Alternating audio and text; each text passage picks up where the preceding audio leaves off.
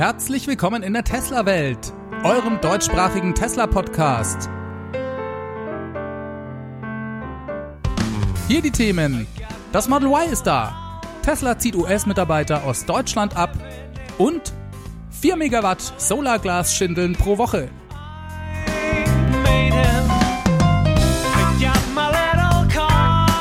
Mein Name ist David und dies ist die Folge 108.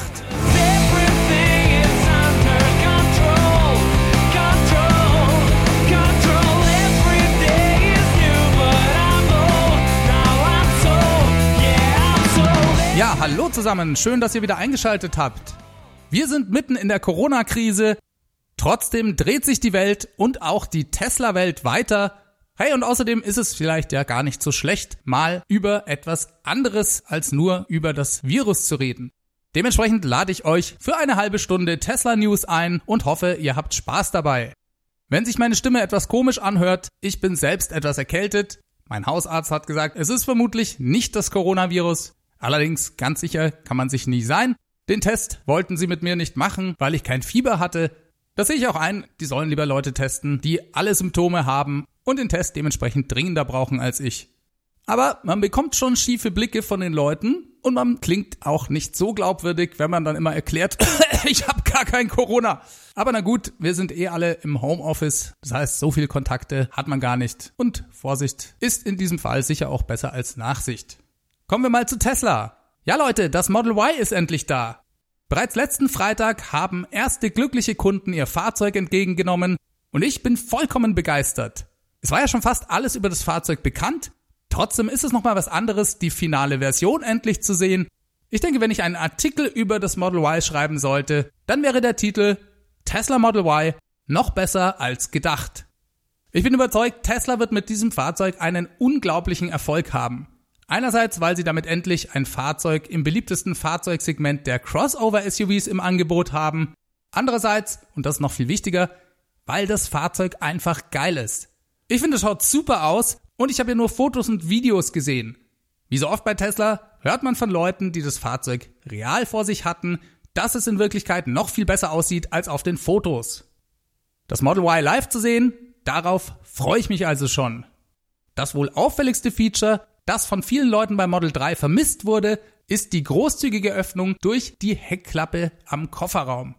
Wie wir bereits wissen, funktioniert die elektrisch. Dabei geht's mir so, dass ich früher elektrische Heckklappen immer total albern fand. Dann bin ich aber mal eine Weile mit einem Fahrzeug unterwegs gewesen, das sowas hatte. Und ich muss zugeben, dass ich das dann schon ganz angenehm fand. Bei Tesla lässt sich die Heckklappe sehr schön über die App, den Touchscreen oder auch den Keyfob steuern. Das ist also schon eine feine Sache. Ordentlich Platz im Kofferraum ist auch. Vor allem gibt es keine Stufe, sondern die Abstellkante geht gerade in den Kofferraum über.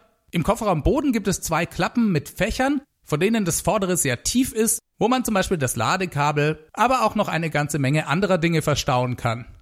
Das zweite hintere ist etwas weniger tief, trotzdem nicht schlecht. Und an den Seiten, da gibt's auch nochmal kleine Extra-Stauräume links und rechts. Im Kofferraum findet sich ebenfalls ein 12-Volt-Anschluss, von dem ich euch ja bereits in der letzten Folge erzählt habe. Und dann gibt's dort noch an der Seite links zwei Schiebeknöpfe. Mit denen lässt sich die Rückbank umklappen. Das ist ganz große Klasse. Es wirkt fast so, als hätten die einen kleinen Motor drin, der die Sitze umklappt. Ich bin mir nicht ganz sicher, ob das wirklich motorisiert ist, aber es wirkt alles super smooth. Die Rückbank lässt sich komplett flach umklappen. Wieder aufrichten muss man die Sitze allerdings von Hand. Noch ein Highlight, die Sitze lassen sich alle einzeln umklappen. Selbst der Mittelsitz ist nochmal extra von den anderen trennbar. Das ist ein kleines, aber feines Detail. Ja, und mit den umgeklappten Sitzen hat man dann eine richtig große Ladefläche zur Verfügung.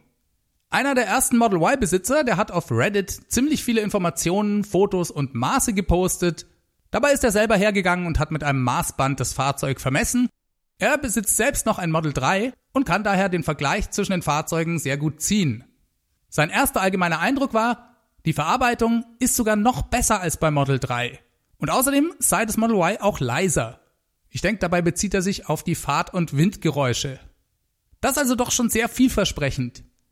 Kommen wir mal zu seinen Messungen.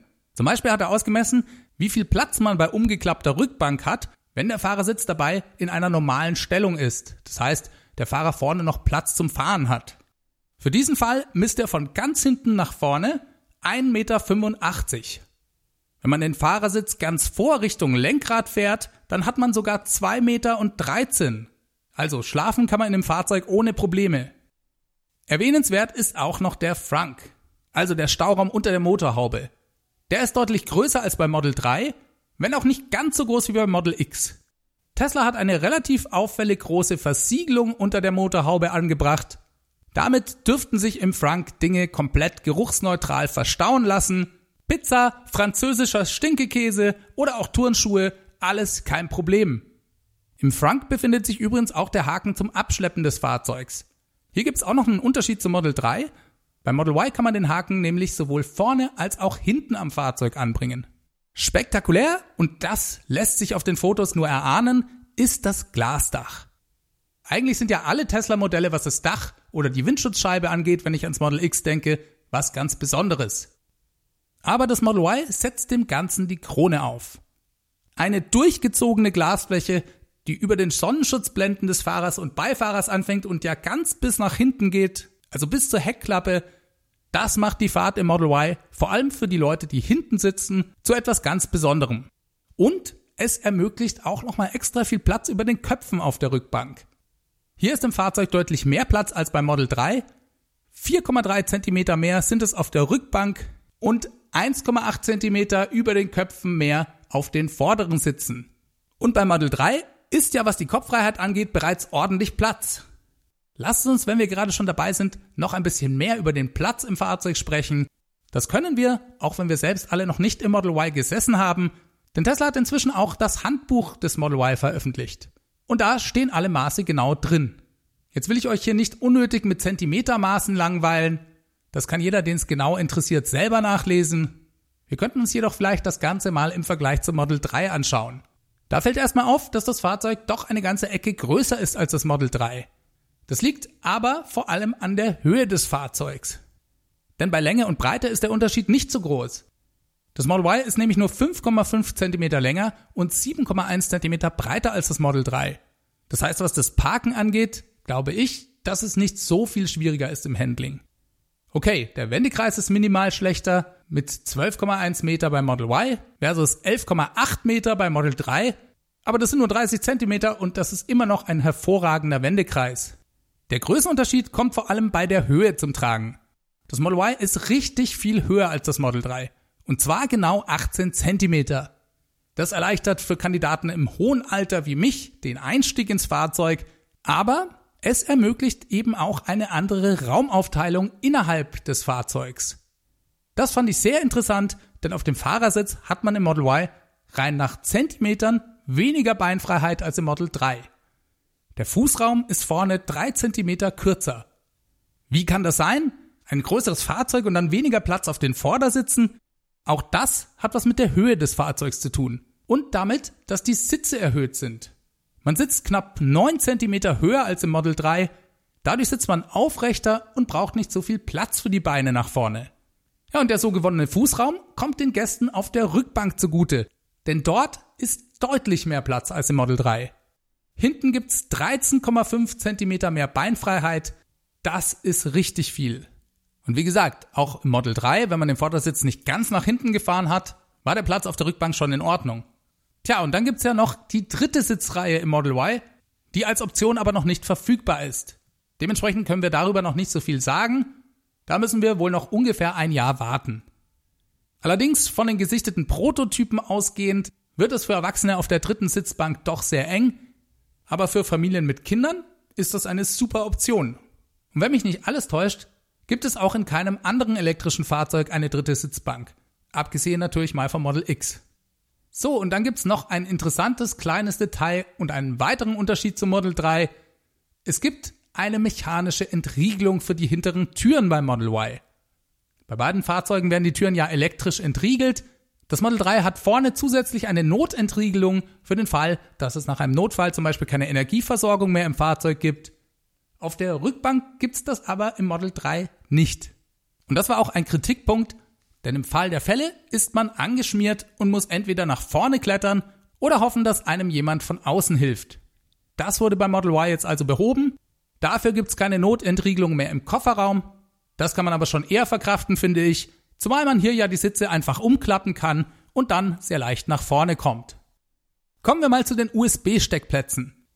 Dass hinten bereits USB-C-Steckplätze gesichtet wurden, habe ich euch in der letzten Folge erzählt. Wie schaut das aber genau aus? Vorne zwischen Fahrer und Beifahrer gibt es zwei USB-Ports, einen klassischen USB-A-Steckplatz und einen USB-C-Port. Der Clou ist, dass das Model Y mit einem Zusatzaccessoire kommt. Und zwar einem Wireless Charging Pad. Das heißt, man hat die Möglichkeit, zwei Smartphones gleichzeitig kabellos zu laden. Das musste man bei Model 3 bisher nachträglich kaufen. Im Model Y belegt das Pad den USB-C-Steckplatz vorne. Geladen wird laut dem Handbuch mit bis zu 15 Watt, was sich zwei Telefone natürlich teilen, wenn sie gleichzeitig geladen werden.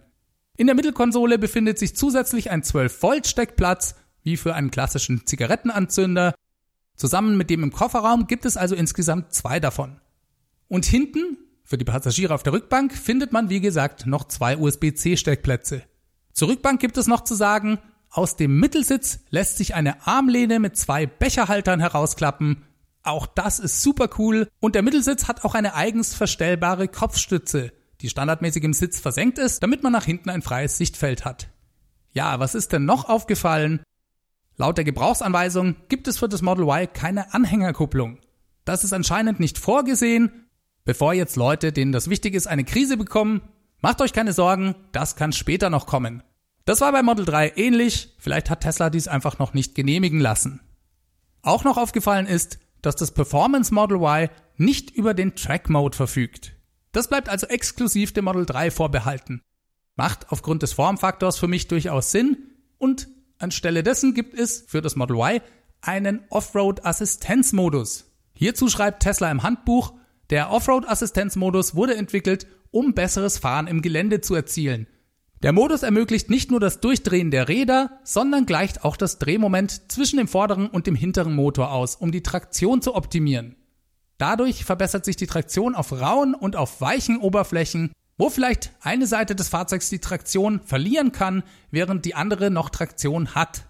Wenn der Offroad-Assistent eingeschaltet ist, liefert das Gaspedal ein abgestuftes Drehmoment, was bei sehr niedriger Kriechgeschwindigkeit, zum Beispiel auf felsigen Oberflächen, nützlich ist. Dass der Assistent aktiviert ist, wird groß auf dem Touchscreen mit dem Wort Offroad über der Geschwindigkeit angezeigt. So, dann gab es aber auch noch ein paar andere Details, die das Handbuch über das Model Y verrät, und über eins davon bin ich besonders begeistert. Das Model Y kommt nämlich mit einer Wärmepumpe.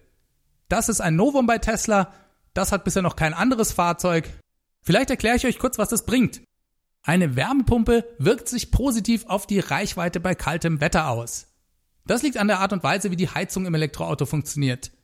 Und das ist eigentlich eine recht komische Sache, denn Elektroautos haben ja zum Teil einen schlechten Ruf, auch deswegen, weil man Reichweite einbüßt, wenn man die Heizung oder die Klimaanlage benutzt. Das höre ich regelmäßig von Leuten, die Verbrenner fahren.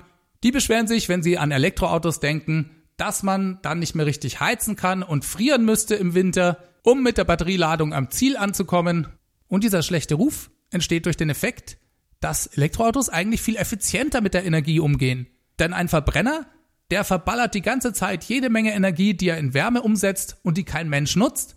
Die wird kontinuierlich mit den Abgasen in die Luft geblasen und nur wenn man heizt, zweigt man sozusagen ein bisschen von dieser verschwendeten Wärme wieder ab und führt sie zurück in den Innenraum des Fahrzeugs.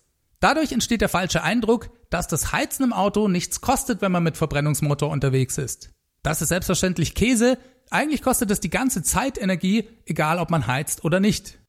Ein Elektroauto funktioniert total anders. Hier entsteht längst nicht so viel Abwärme. Dementsprechend muss man das Fahrzeug extra mit Strom heizen. Und das kostet dann eben Reichweite. Klassisch funktioniert das vereinfacht gesagt wie mit einer Heizspirale. Das heißt, man hat ein Kabel mit entsprechendem Widerstand, da wird Strom durchgeführt, das Ganze wird heiß und ein Ventilator führt dann die warme Luft in den Innenraum des Fahrzeugs oder auch zur Batterie, wenn diese vorgeheizt werden soll. Besonders in Gegenden mit kalten Wintern kann das deutlich die Reichweite einschränken und da gibt's eine bessere Methode, nämlich die Wärmepumpe. Die tut eigentlich genau das, was der Name schon sagt, die pumpt Wärme von A nach B. Denn es gibt schon Teile im Elektroauto, an denen Abwärme entsteht. Zum Beispiel kann der Motor heiß werden oder auch die Batterie wenn also irgendwo Wärme entsteht, lässt sich diese mit der Wärmepumpe dann an andere Stellen im Fahrzeug führen und somit nutzen. In Fahrzeugen ohne Wärmepumpe geht diese Energie einfach verloren. Das ist der Unterschied. Die Wärmepumpe an sich braucht zum Pumpen nicht viel Strom. Das heißt, man benutzt die Energie, die im Fahrzeug vorhanden ist, insgesamt effizienter, indem man etwas weniger auf diese klassische Heizspiralenmethode setzt. Die ist per se nicht schlecht, aber sie kostet eben Energie und damit Reichweite. Also, das ein Novum bei Tesla. Eigentlich schlagen sich die Tesla-Fahrzeuge im Winter ja gar nicht so schlecht. Das lag bisher aber vor allem am guten Temperaturmanagement bei Tesla, was die Batterie angeht. Bei Model Y ist es jetzt noch besser. Wenn man das Fahrzeuggewicht mit in Betracht zieht, ist das Model Y sowieso ab jetzt das effizienteste Fahrzeug. Nicht nur bei Tesla, sondern auch unter allen anderen elektrischen Fahrzeugen. Dazu gibt es eine sehr schöne Tabelle von Matt Choice im Internet. Den findet man auf Twitter unter dem Benutzernamen at Matty-Mogul. Matty mit zwei T und Y. Matt ist hergegangen und hat versucht, in seiner Tabelle Elektroautos eine Bewertung nach Effizienz zu geben. Dabei teilt er die Größe der Batterie in Kilowattstunden durch die Reichweite und das Ganze durch das Fahrzeuggewicht. Auf diese Weise berücksichtigt er neben der Frage, wie weit kommt ein Fahrzeug mit der zur Verfügung stehenden Speicherkapazität eben auch das Gewicht. Und auf dieser Liste ist das Model Y mit seinem Erscheinen die Nummer 1.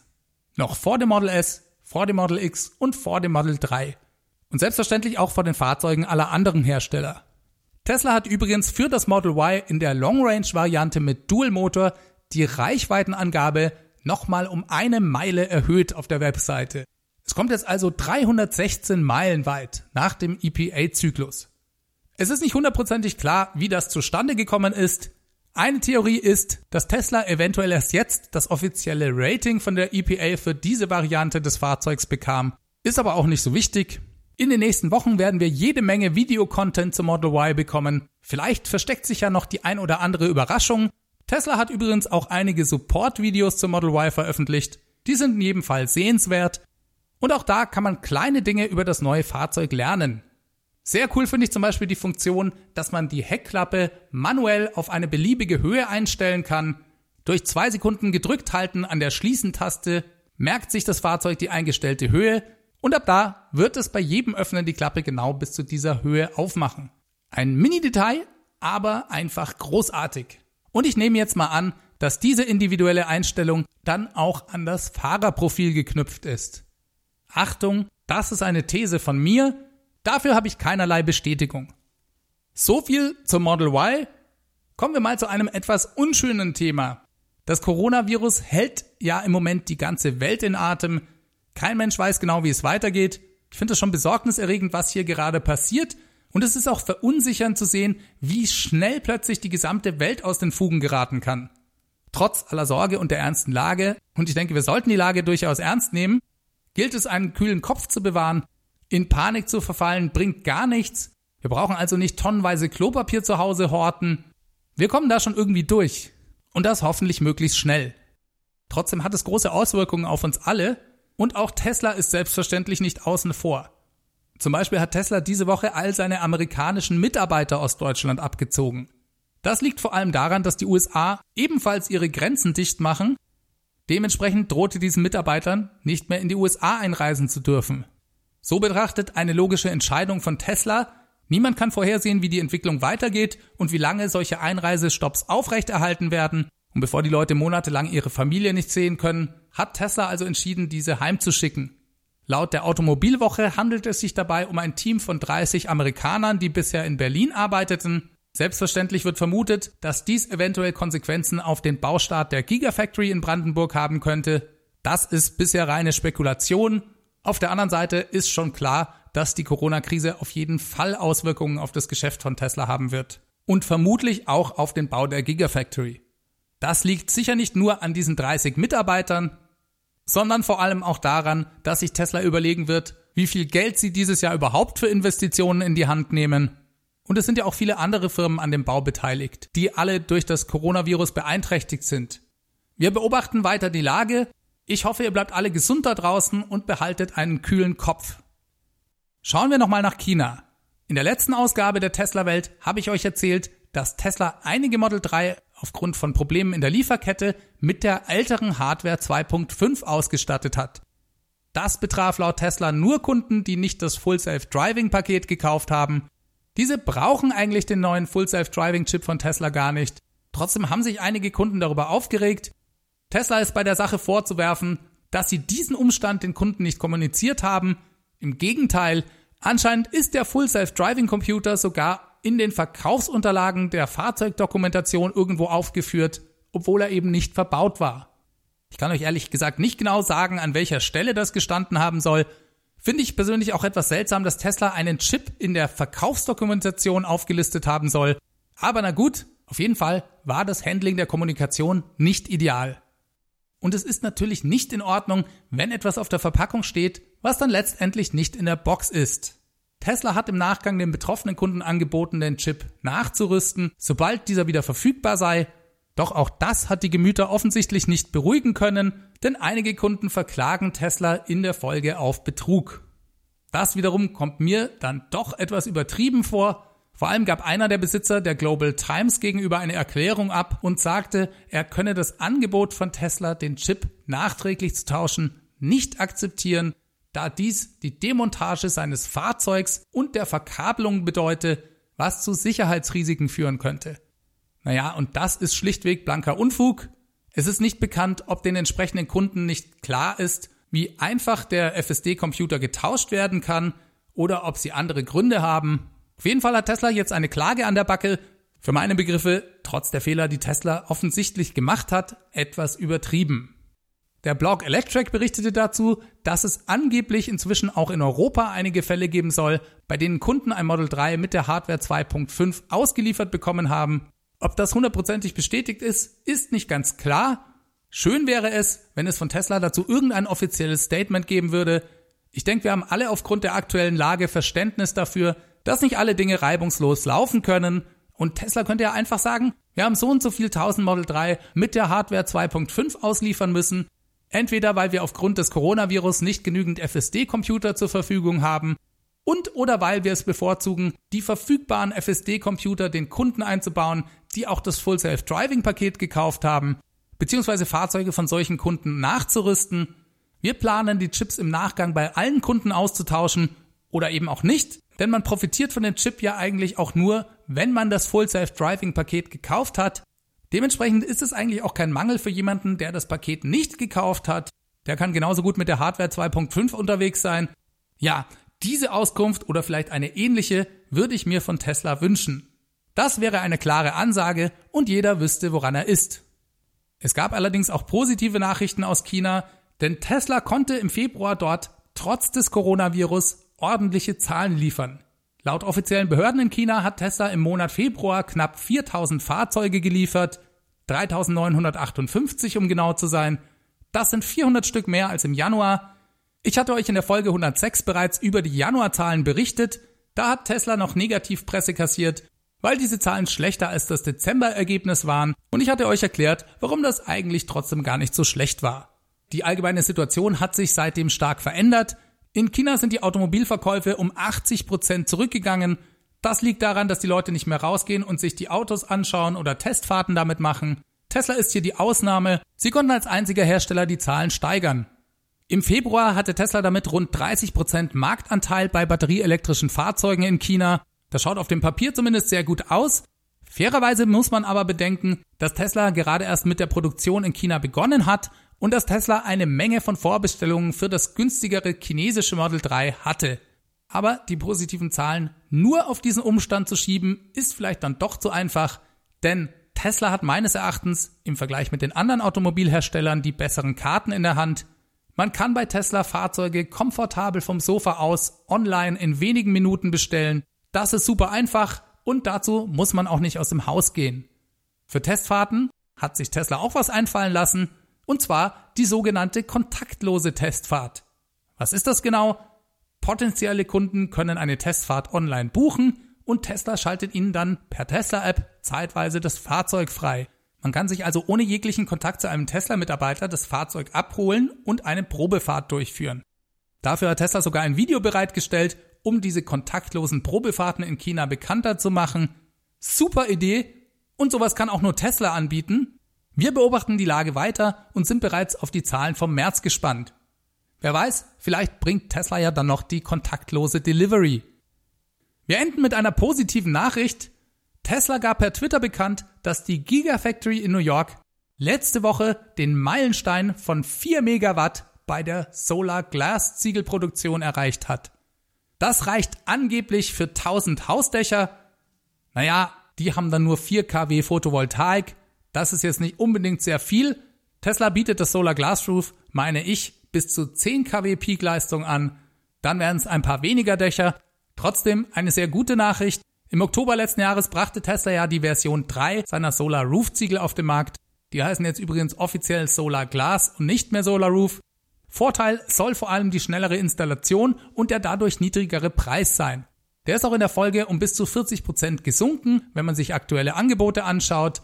Die große Frage bleibt, ob Tesla es schafft, die Installationszeit und die Kosten noch weiter senken zu können und auch, ob Tesla 1000 Dächer pro Woche installieren kann.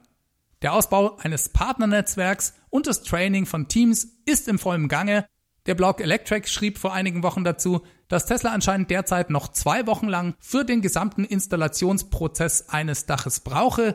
Das ist noch zu lang. Ziel ist es, ein Dach genauso schnell zu installieren, wie das Decken eines Daches mit regulären Ziegeln dauert. Ein Update dazu werden wir beim angekündigten Company Talk im April erhalten. Damit komme ich diese Woche zum Ende. Diese Folge wurde euch mit freundlicher Unterstützung des Tesla Owners Clubs Helvetia präsentiert. Ich hoffe, ihr bleibt alle positiv da draußen. Lasst euch von der Lage nicht einschüchtern. Wir kommen da durch. Bleibt alle gesund. Wascht euch die Hände. Kauft nicht so viel Klopapier. Wenn euch der Podcast Spaß macht und ihr ihn unterstützen wollt, könnt ihr das sehr, sehr gerne tun.